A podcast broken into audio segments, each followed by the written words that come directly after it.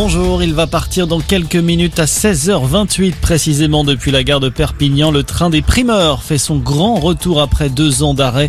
Le convoi va rejoindre dans la nuit le marché de Ringis pour livrer des tonnes de fruits et légumes. Une volonté du gouvernement qui souhaite relancer le fret ferroviaire.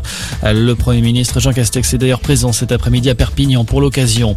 Dans l'actualité également, rebondissement dans le procès de la sextape de Mathieu Valbuena. Le jugement ne sera pas rendu aujourd'hui. La décision a été mise en délibéré au 24 novembre.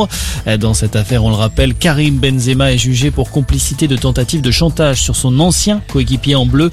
Le parquet a requis contre lui 10 mois de prison avec sursis et 75 000 euros d'amende.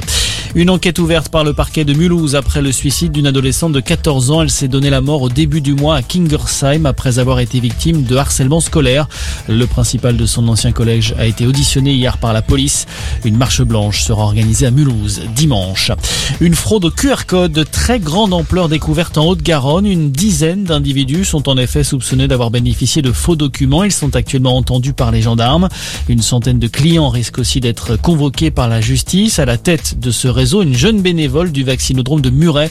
Elle pourrait être déférée aujourd'hui devant le parquet. Le feu vert du Conseil d'État, il valide l'entrée en vigueur du nouveau mode de calcul de l'assurance chômage mis en place depuis le 1er octobre. Pour les juges, la tendance générale du marché de l'emploi ne constitue plus un obstacle à cette réforme, une réforme contestée par les syndicats qui avaient déposé un recours.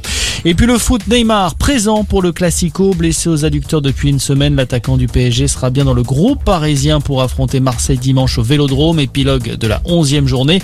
Une 11e journée qui débute ce soir à 21h avec Saint-Étienne-Angers, match à haut risque pour les Verts, lanterne rouge au classement avec zéro victoire au compteur depuis le début du championnat.